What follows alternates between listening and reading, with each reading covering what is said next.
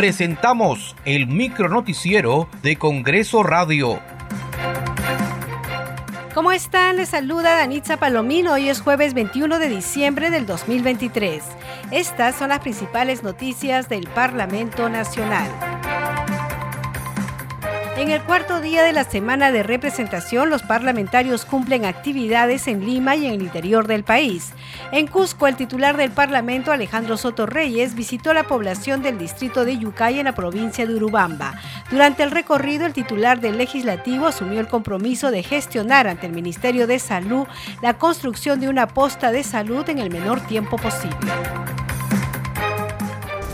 Y por eso es que también quiero anunciar mi compromiso con el distrito de poder apoyar, porque como vecino es mi obligación de poner mi grano de arena para que esto salga adelante.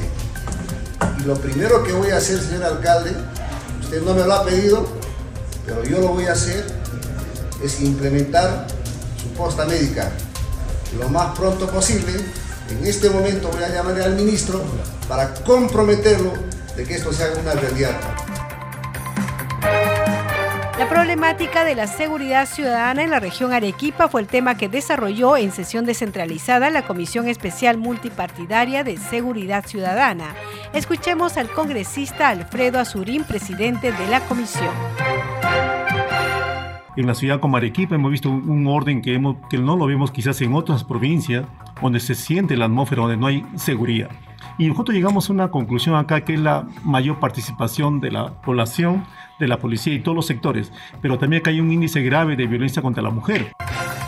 El congresista Carlos Ceballos de la bancada Podemos Perú llegó hasta el aeropuerto Inca Manco Cápac en Juliaca para verificar el estado de la pista de aterrizaje.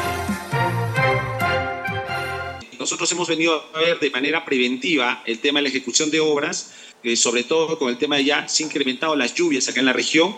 Gracias a Dios se preveían, habían sequías, pero gracias a Dios hemos estado viendo también las proyecciones de las lluvias durante estos próximos meses. Y por lo visto eh, son óptimas, hay, un buen pronóstico, esperemos que continúe porque gracias a las lluvias pues vive el agro de mi región y eso es importante. También venimos a ver el tema de esta pista de aterrizaje con miras al tema del sector turismo que tenemos que acoger en la región de Puno en estas festividades.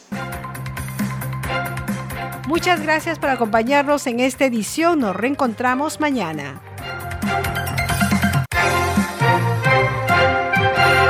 Hasta aquí el micronoticiero de Congreso Radio, una producción de la Oficina de Comunicaciones del Congreso de la República.